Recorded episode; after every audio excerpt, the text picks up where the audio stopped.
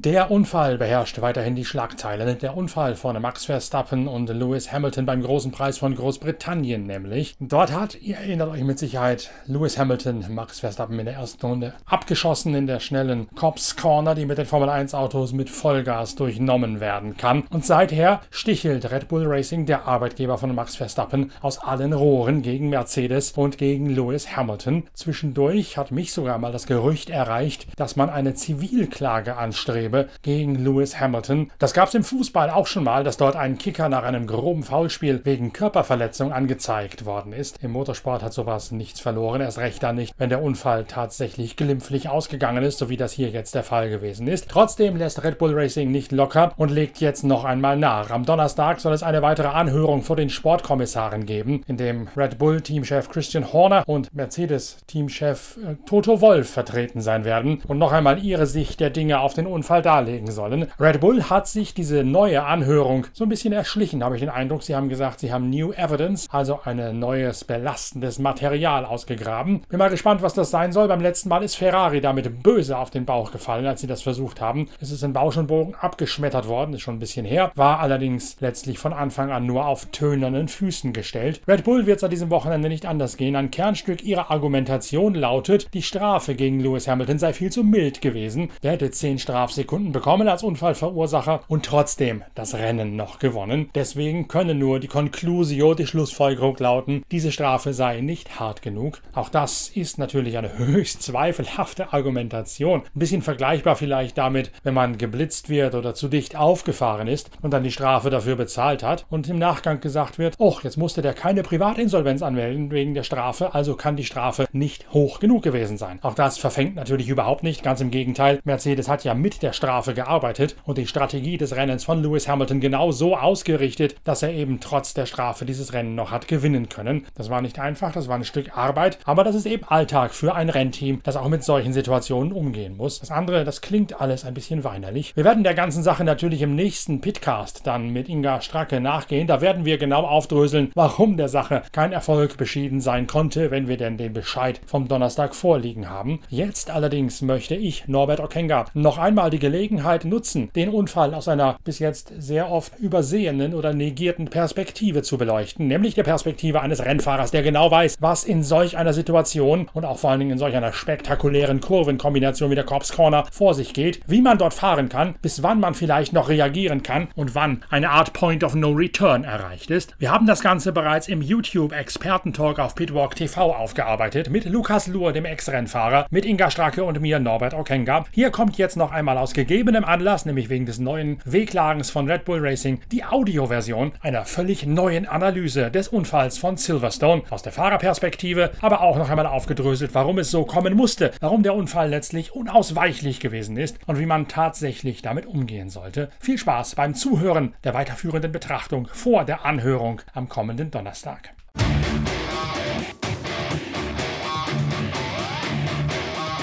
Wir haben ja gestern schon mal darüber gesprochen im Podcast äh, von der Zeitschrift Pitwalk, dass dieser Unfall eine bestimmte Vorgeschichte gehabt hat, der in der Abstimmung begründet liegt vom Red Bull auf der einen Seite und von dem neuen Aerodynamikpaket von Mercedes auf der anderen Seite. Bevor wir uns da noch mal ein bisschen rein vertiefen, möchte ich aber die Gelegenheit nutzen, Lukas nur als Rennfahrer mal tatsächlich auf den Zahn zu fühlen und schildern zu lassen, wie so ein Unfall passiert. Sowohl aus der Perspektive desjenigen, der innen reinfährt und denkt, könnte ja gerade noch funktionieren oder auch nicht, als auch aus der Perspektive dessen, der plötzlich einen Tritt auf die rechte Seite bekommt und dann mit 290 abfliegt. Und das kann, glaube ich, keiner so eindrucksvoll und vernünftig schildern wie ein Rennfahrer, der sowas schon mal erlebt hat oder zumindest weiß, was da vor sich geht im Auto. Schieß mal los. Ja, also der Unfall oder ich sag mal, die Berührung hat sich ja von dem Start weg eigentlich angekündigt. Die zwei sind nebeneinander gefahren. Der eine mal Platz gelassen, der andere ein bisschen weniger. Äh, dann in dieser speziellen Kurve oder beziehungsweise auf der Zufahrt zur Kurve hin. Luis hat, kam nicht ganz sauber raus, hat einen leichten Quersteher gehabt, hatte aber dann doch die Überschussgeschwindigkeit. Und äh, man muss sich das vorstellen, ein Laie kann sich das, du machst, du hast im Kopf schon deine Strategie und wenn du dann wie Luis links angetäuscht und innen rein, dann musst du den Move auch durchziehen, weil du kannst dann nicht mehr schlagartig zurückstecken. So. Jetzt war, ist natürlich Cops äh, eine Ecke, da braucht man schon extrem viel Mut, gerade wenn man mit so einem Abtriebsauto, wir haben das auch in der WEC gesehen, da gab es immer wieder Unfälle. Ähm, du kannst mit so einem starken Abtriebsauto, wenn du dich committed hast, so wie Luis, du kannst da nicht auf einmal direkt äh, wieder verzögern und rausgehen, weil dann verändert sich der Schwerpunkt von deinem Auto dann kreuzt du den anderen noch und dann hast du die Aerodynamik. Also so oder so, einer von beiden wäre abgeflogen. Das so sicher wie Arm in der Kirsche. Also selbst wenn es nicht zu der Berührung äh, gekommen wäre. In dem Fall, also viele hacken ja auf dem Lewis rum und sagen, äh, das hätte man nicht machen können. Meiner Meinung nach ist der Unfall 50-50, äh, genau gleich. Also Max kann in dieser Kurve von außen nicht so reinziehen. Luis hätte sollen nicht reinstechen. Auf der anderen Seite gab ja mal einen ganz berühmten Weltmeister, der gesagt hat, wenn ich als Rennfahrer die Lücke sehe und fahre da nicht mehr rein, dann bin ich kein Rennfahrer mehr. Also ist natürlich eine sehr, sehr brisante Situation. Äh, auch aufgrund der Weltmeisterschaft, Luis jetzt gewonnen, äh, Max ausgefallen, dadurch natürlich deutlich den, den äh, Punkterückstand verkürzt. Aber wenn man das Ganze ein bisschen emotionslos betrachtet und guckt sich die Folge an, wie es entstanden ist, äh, würde ich sagen 50-50. Zum Abflug selber äh, kann ich aus eigener Erfahrung sagen, ich hatte auch schon mal einen Einschlag mit 60G. Äh, da tut dir ganz schön die Rummel weh. Und äh, du fühlst dich so über Tage, also bei mir hat das Wochen, also ich hatte auch eine Gehirnerschütterung, äh, Schädel-Hirntrauma, dass äh, ja, du fühlst dich so ein bisschen wie angedudelt, als hättest du leicht einen im Karren, dein, dein Kopf, deine Augenkoordination, äh, das funktioniert nicht über Ta Tage, Wochen und äh, am Tag danach merkst du erstmal, was dir alles wehtut. Also deine Innereien tun dir weh, deine Schlüsselbeine sind blau von den Gurten vom Hans. Natürlich der Nacken, da fühlst du dich, als hättest du so einen schwarzen Eggernacken. Äh, alles ist steif, weil bei dem Aufschlag, und es ist auch egal, in welcher Perspektive, du, du weißt ja, oh, jetzt geht's ab. Das heißt, dein ganzer Körper spannt sich an in dem Moment, wo du einschlägst. Das ist ein Schutzmechanismus. Äh, die Laien kennen das wahrscheinlich, wenn du einen Hexenschuss hast, gehst du auf einmal auch ganz schief, weil der Körper sagt, ah, da stimmt was nicht. So ist das bei so einem Einschlag auch. Also deshalb äh, muss Max jetzt extrem viel Ruhe. Äh, also ich konnte zum Beispiel gar kein Licht. Ich war super lichtempfindlich. Ähm, laute Musik oder irgendwas konnte ich gar nicht viel Ruhe und äh, mit seinem Physio wird er mit Sicherheit äh, ganz viel äh, zusammenarbeiten, damit er fürs nächste Rennen wieder fit ist. Und merken wird er definitiv noch, da bin ich überzeugt von. Es gab eine Vorgeschichte zu dem Unfall. Du hast schon gesagt, wenig, äh, oder beziehungsweise Hamilton ist schlecht rausgekommen, Verstappen hat aber auch wenig beschleunigt. Das Ganze liegt ein bisschen begründet in, in dem Upgrade-Paket, was Mercedes gemacht hat auf der einen Seite wo sie sich von dem bisherigen Aero-Konzept in der Front verabschiedet haben und einen ähnlichen Weg gegangen sind mit den Luftströme wie Ferrari, wie McLaren und wie Red Bull. Und es liegt daran, dass äh, Red Bull mit mehr Abtrieb gefahren ist als bei den äh, vorherigen Rennen, um die Hinterachse zu entlasten. Die haben oben einen Gurney Flap draufgetan, der deutlich höher war als derjenige bei Mercedes. Die haben vorne Sturz rausgenommen, um den Vorderreifen über die Renndistanz zu entlasten und dafür Sorge zu tragen, dass der rechte Vorderreifen keine Blasen wirft, wie es genau heißt. Heißt dadurch, hatte der Red Bull weniger Temperatur in den Vorderreifen auf der ersten Runde, weil eben der Sturz draußen war in der ersten Runde.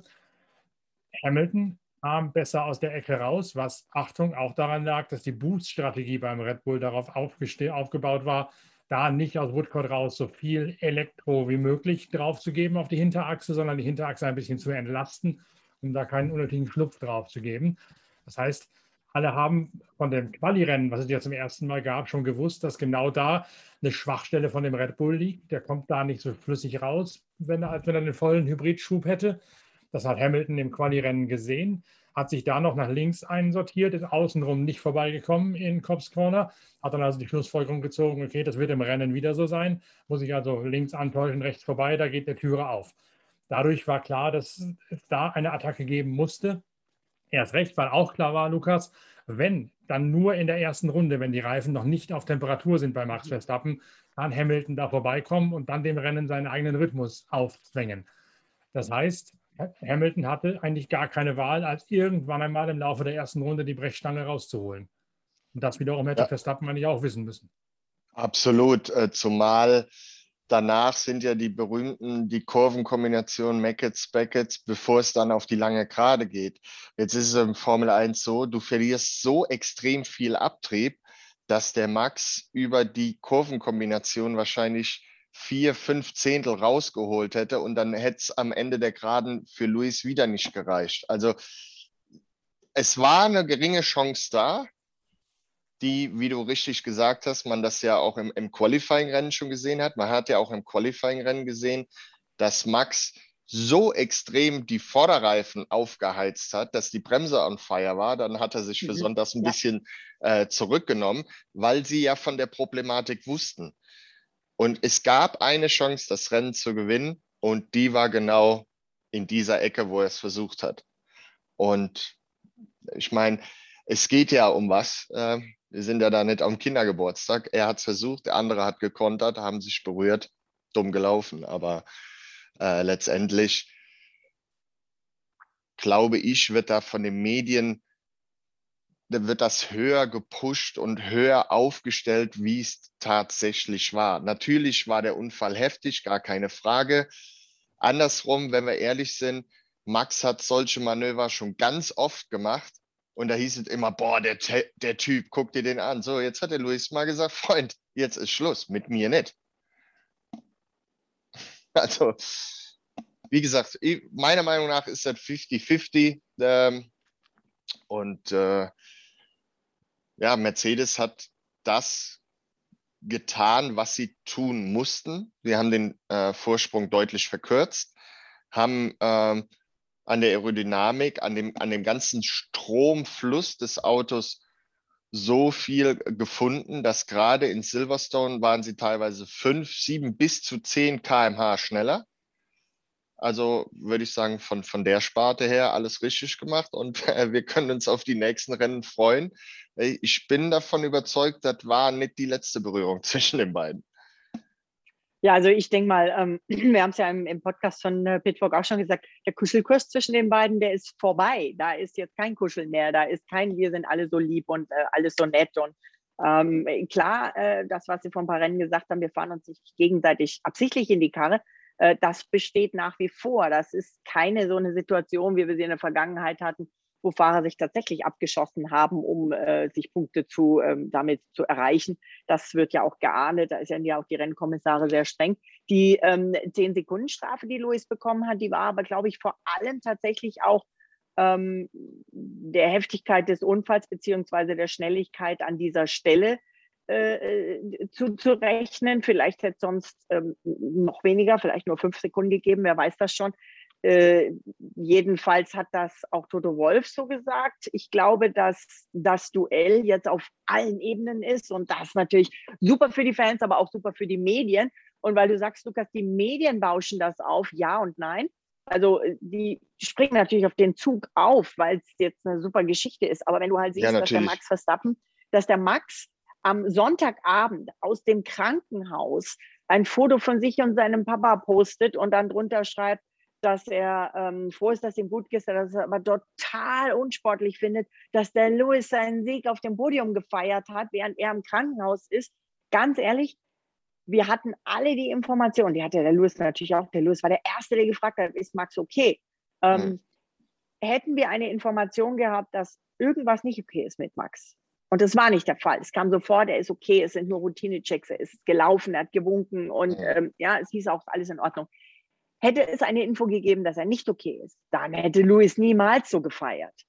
Und ähm, er war ja zu Routine-Checks. Also dann zu sagen, der darf nicht feiern, gehört vielleicht, ja, der war natürlich enttäuscht, aber das gehört auch so ein bisschen zur psychologischen Kriegsführung, oder?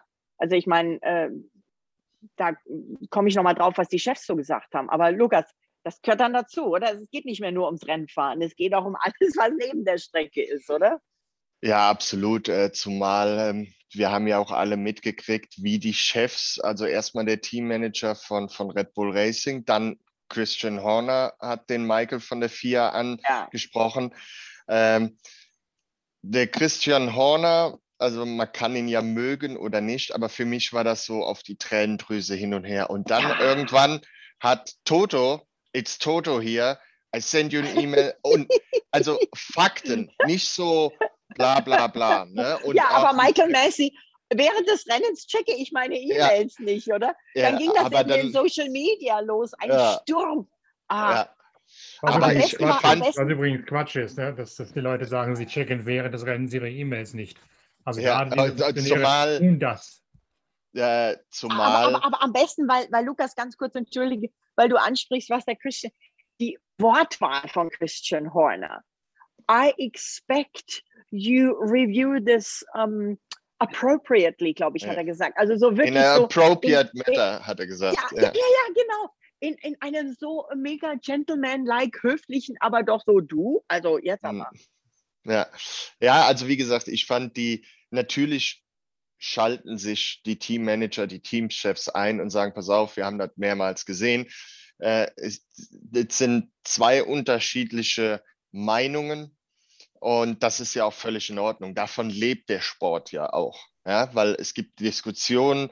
Äh, eine Seite ist 100% bei Hamilton, die andere ist 100% bei Verstappen. Das ist ja auch alles in Ordnung. Ich fand es halt aber be bezeichnend und, und extrem cool und abgeklärt, wie Toto gefunkt hat. Mit, äh, mit einer, erstmal die, die Präsenz der Stimme, ist Toto hier. Mhm. So, jetzt hör mir mal zu, Freund. Und wie er dann gesagt hat, ich, ich checke meine E-Mails nicht während des Rennens, wo er gesagt hat, ja, Kollege, du solltest mal deine E-Mails gucken, weil das ist regularienrelevant, was ich dir. Also, ähm, das war schon äh, eine Ansage und ich glaube, das ist bezeichnend für Toto, für Mercedes, für den ganzen Erfolg, den das Team über die Jahre hatte. Da ist nicht so wie der Christian Horner, äh, ich fahre über Paris nach Moskau, sondern der geht den geraden Weg und ohne Emotion und einfach nur die Fakten da rein. Und das hat mir persönlich sehr gut gefallen. Das fand ich extrem abgeklärt und, und, und professionell. Und äh, zu den Stewards kann ich nur sagen, also diese Aussage von einem Steward, ich checke während des Rennens keine E-Mails, wenn Teamchefs ihnen eine situationsrelevante Mail schreiben, finde ich schon sehr, sehr arrogant. Also ich weiß nicht, vielleicht haben die ein internes äh, Kommunikationssystem, also natürlich über Funk, aber vielleicht gibt es da so, so einen Direct Messenger, wo die, wo die vom ja, Kommandostand so. Es. Aber äh, es gibt natürlich auch, ähm, wir haben ja den, den Pfeil gesehen, den Toto er, ihm rübergeschickt hat aus dem Regelwerk. Vielleicht kann man da diese E-Mails in der Größe nicht schicken und so weiter. Also das äh, finde ich schon, ich sage mal so ein bisschen bezeichnend für die vier, dass die so die Arroganz haben und sagen, ja, während des Rennens gucke ich da nicht. Also das finde ich schon, wo man sagt, in diesem Moment vergiss mal alles drumherum, ist das ja einfach nur ein Dienstleistungsunternehmen, meiner Meinung nach. Die müssen dafür Sorge tragen, dass ihre Kunden, sprich die Hersteller und Teams, bestmöglich betreut werden während des Rennens. Und dann so eine Aussage zu machen, äh, nee, mache ich jetzt nicht, finde ich schon sehr von oben herab. Also. also Oder, Inga? Ich, ich ähm, ja, also ich finde ja sowieso diskutierenswert, ich meine, wir, ich finde es klasse und wir haben jetzt viel drüber zu reden, aber gehört das alles wirklich an die Öffentlichkeit? Was die jetzt da, die Teamchefs, den Michael Massey funken, was der Michael dann antwortet? Ich meine, das ist schon ein bisschen ähm, Show und passt sicherlich zu äh, Formel 1 auf Netflix. Aber ähm, gehört das wirklich raus? Das sind ja doch, ähm, reden die dann anders, als wenn sie wissen, dass es nur intern ist? Und ähm, wenn ich jetzt weiß, die Welt hört mit, dann kann ich ja gleich schon mal ein bisschen Stimmungmache betreiben. Also mache ich dann eben à la Christian Horner ähm, so, ja, appropriately und ich bin ein Gentleman, aber hm, du, du, du. Es ist die Frage, ja, ähm, ist das jetzt Teil der neuen Show der Formel 1? Ja, also ich sehe da zwei, weil die Formel 1 hatte ja immer so arrogant, die Fans kommen nicht dran, du kriegst keine wirklichen Hintergrundinformationen. Mhm. Jetzt ist natürlich gut, dass du es ansprichst, durch diese Netflix-Reihe, äh, die ja unheimlich viele Aufrufe und, und, und Erfolg hatte, fühlen die Leute mehr, dass sie dabei sind. Also können noch mehr ihren, ihren Günther Steiner zum Beispiel von Haas hat sich da ja rausgetan als Persönlichkeit und so weiter und so fort. Ähm, ich finde, wenn ein Sport, der so extrem in der Öffentlichkeit ist, sollte das auch ja in die Öffentlichkeit getragen werden. Natürlich gehört nicht alles in die Öffentlichkeit, aber wie du richtig sagst, dadurch entstehen äh, Diskussion, Emotion und letztendlich bringt es dem gesamten Sport viel, viel mehr Aufmerksamkeit.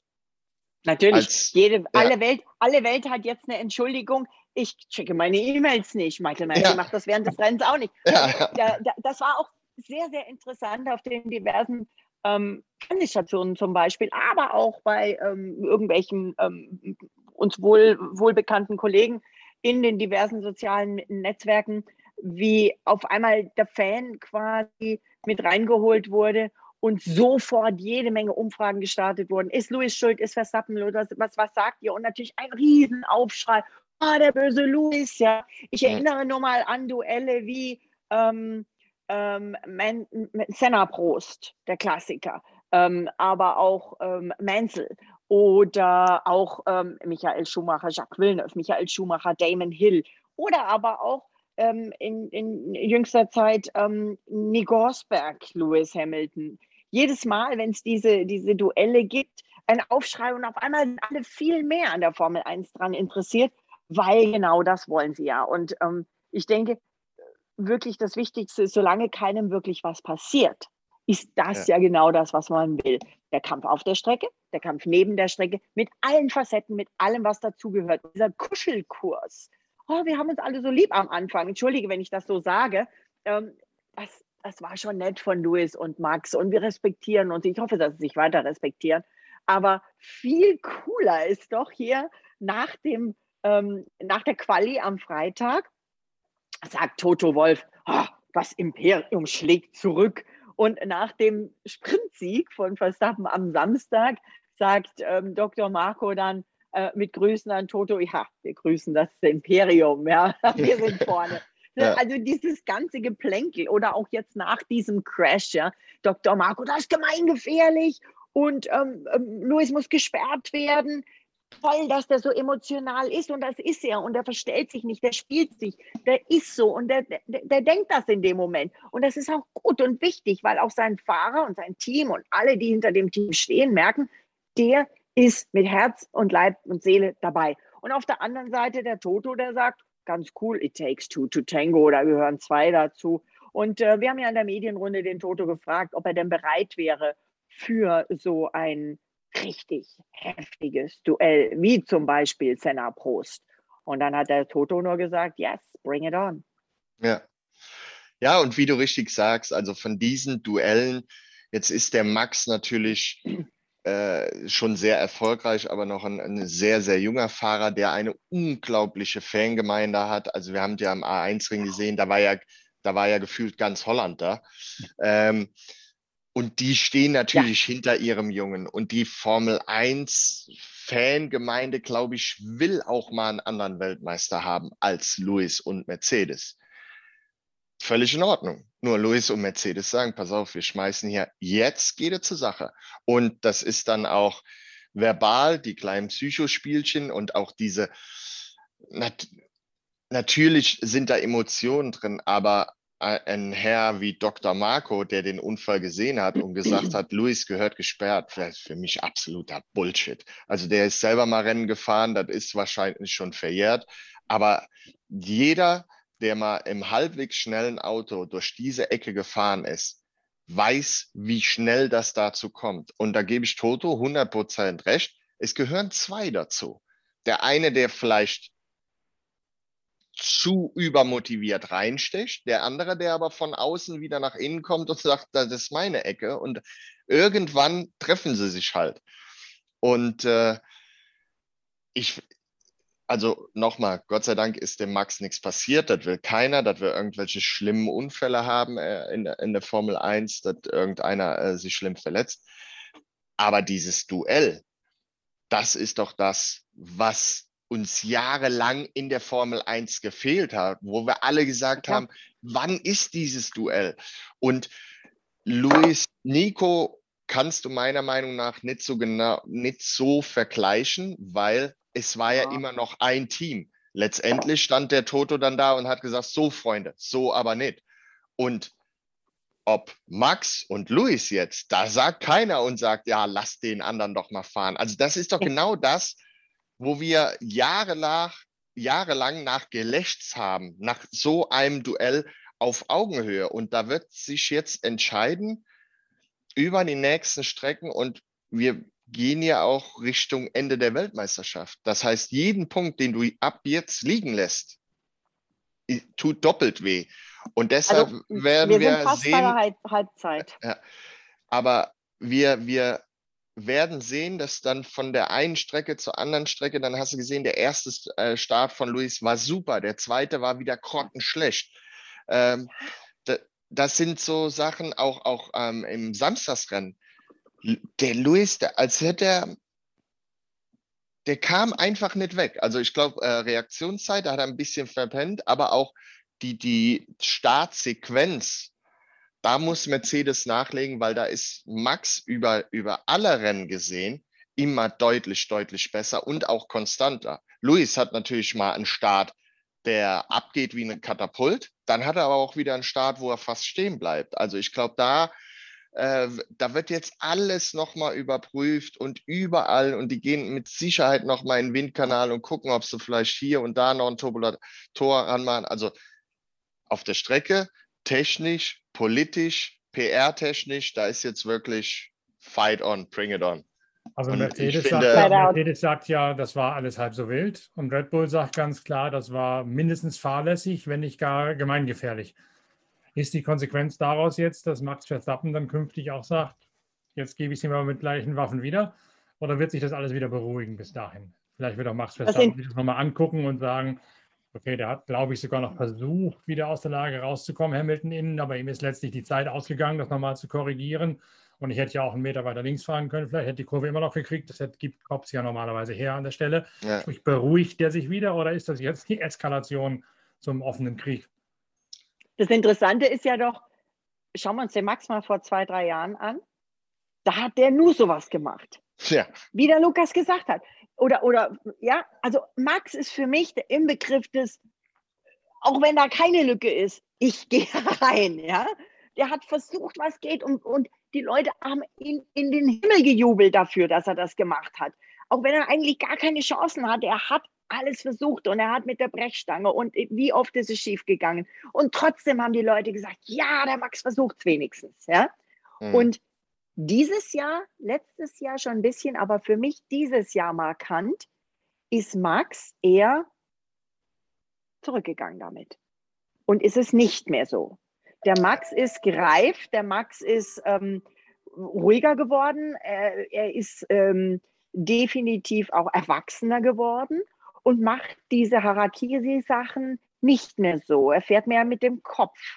Und ähm, gerade vielleicht, weil er ja früher mit der Brechstange immer so reingegangen ist, vielleicht ärgert er sich ja sogar selber drüber, dass er es auch im Moment nicht macht, dass er das nicht gemacht hat. Vielleicht, ich weiß es nicht, aber äh, es wäre ein Gedanke. Ja, aber erinnert euch zurück an, an äh, Imola, glaube ich, war äh, zweite Schikane oder erste Schikane, wo er mit Luis zusammen, da hat er auch so einen Harakiri, da war nass. Mhm. Dann, äh, da hat. Luis zurückgesteckt. Und äh, Luis hat ja auch auf der, also er war ja schon vorbei am Start, dann ist er ja in der ersten rechts, also jetzt neue Fahrerlagerkurve wieder außen vorbei und dann ähm, hinten am, am BRDC Club, die Corner, ich weiß nicht, wie die heißt, die links, war er ja auch schon vorbei und hat ihm Platz gelassen. Also er hat zwei oder dreimal zurückgesteckt in der Runde. Und ich glaube einfach, dass er gesagt hat, so Freund, jetzt reicht's mir. Jetzt stecke ich nicht mehr zurück. Und ich glaube, damit dann auch ein Zeichen gesetzt hat, hier oben, weil der Max wird sich nächstes Mal überlegen, ob er so reinhält, weil er weiß, der hält jetzt dagegen. Dann hätte er aber und, jetzt tatsächlich ja. billigend in Kauf genommen, dass Verstappen da fliegen geht, wenn er das so bewusst gemacht hat, wie du es jetzt gerade sagst. Hätte Red Bull also jetzt zumindest Teilrecht. Ja, ich glaube, dass er bewusst reingestochen ist. Da bin ich 100% von überzeugt. Wie er aber gemerkt hat, oh, das wird eng, wir berühren uns, die hätten ja auch beide abfliegen können. Also das ja. hat er versucht zurückzuziehen, soweit es geht. Nur du kannst an dieser Stelle, gerade wenn du innen bist, nicht komplett vom Gas gehen. Das, dann fliegst du selber ab. Also ich glaube, das war dann eine Mischung aus, der Move war ja gemacht und man hat ja auch in der Wiederholung mehrmals gesehen, wie schnell der auf einmal mit wird für einen Überschuss, richtigen Sogeffekt. Und da reden wir über Hundertstel, wenn nicht sogar Tausendstel von Sekunden, wo du deinen Move platzieren musst. Das hat er gemacht. Dann war er natürlich in einem sehr, sehr schlechten Winkel für Cops, weil der war ja fast innen am Körb dran. Und ich glaube wirklich, er, er wollte zurückziehen, aber nicht so weit, dass Max dann außen wieder rum ist. Also das war, wie gesagt, äh, meine Meinung nach dazu ist 50-50. Ich glaube, dass er definitiv nicht gesagt hat, ich halte da rein und schieße den ab. Weil die Formel 1, wir wissen nicht alle, der hat den zwar leicht getroffen, aber er hätte auch genauso gut vorne links seine Radaufhängung abknicken können. Also das nimmst du nicht bewusst in Kauf, weil wenn er ausgefallen wäre, da hätte er gar nichts gewonnen. So ja. hat er natürlich dick Punkte gut gemacht. Also von dem ganzen Hintergrund glaube ich nicht, dass das so eine Nummer war wie damals äh, Senna in, in Suzuka gegen Prost ja, einfach nee. drauf. Nein, nein, und nein. also das auf gar nicht. keinen Fall. Aber, sa Aber mal, die Lukas, ganze Situation ist natürlich äußerst brisant. Ich, ich habe mal eine Frage, wenn ich kurz einhaken darf. Wie wichtig für den Lewis ist die Tatsache, dass er dieses Manöver dann später äh, gegen Rennende gegen Charles Leclerc geschafft hat. Denn Lewis hat danach selbst gesagt, I had to check my boxers afterwards. Also ähm, mhm. ihm ist wirklich die Muffe gegangen. Ja, aber das zeigt ja, und da bin ich dann wieder bei der Aussage vom Toto, it takes two, dass es an dieser Stelle funktionieren kann. Und wir haben in der Vergangenheit in der Formel 1 Überholmanöver da gesehen. Wir haben in der FIA Langstreckenweltmeisterschaft Überholmanöver gesehen im LMP1, die unwesentlich langsamer sind in dieser Ecke als in, in Formel 1. Also es geht, aber es gehören zwei dazu. Du musst, der, der reinfährt, der muss 100% committed sein und der muss dem Äußeren den Platz zum Leben lassen und umgekehrt. Und das Beispiel, dass Louis das an, an Leclerc gemacht hat, zeigt ja, dass das kein, ich sage jetzt mal, böse, ein Idioten-Move war, weil es geht ja an der Stelle. Also relativiert er mit diesem Überholmanöver meiner Meinung nach die Aussage, dass das grob fahrlässig war gegen Max. Mhm. Weil wäre es grob fahrlässig ge gewesen, hätte er mit Leclerc hätten sich auch berührt. Gut, wer das Thema Unfall behandelt, vielen Dank, dass ihr euch Zeit genommen habt dafür. Ähm, zumindest mal eine Perspektive, die so, glaube ich, in den Medien noch nicht rübergekommen ist, wo einer sagt, es war eigentlich doch eher ein Rennunfall, den man eigentlich auch unbestraft im Raum hätte lassen können. Danke euch beiden. Wir hören uns nach dem nächsten Grand Prix wieder. Ciao. Ciao.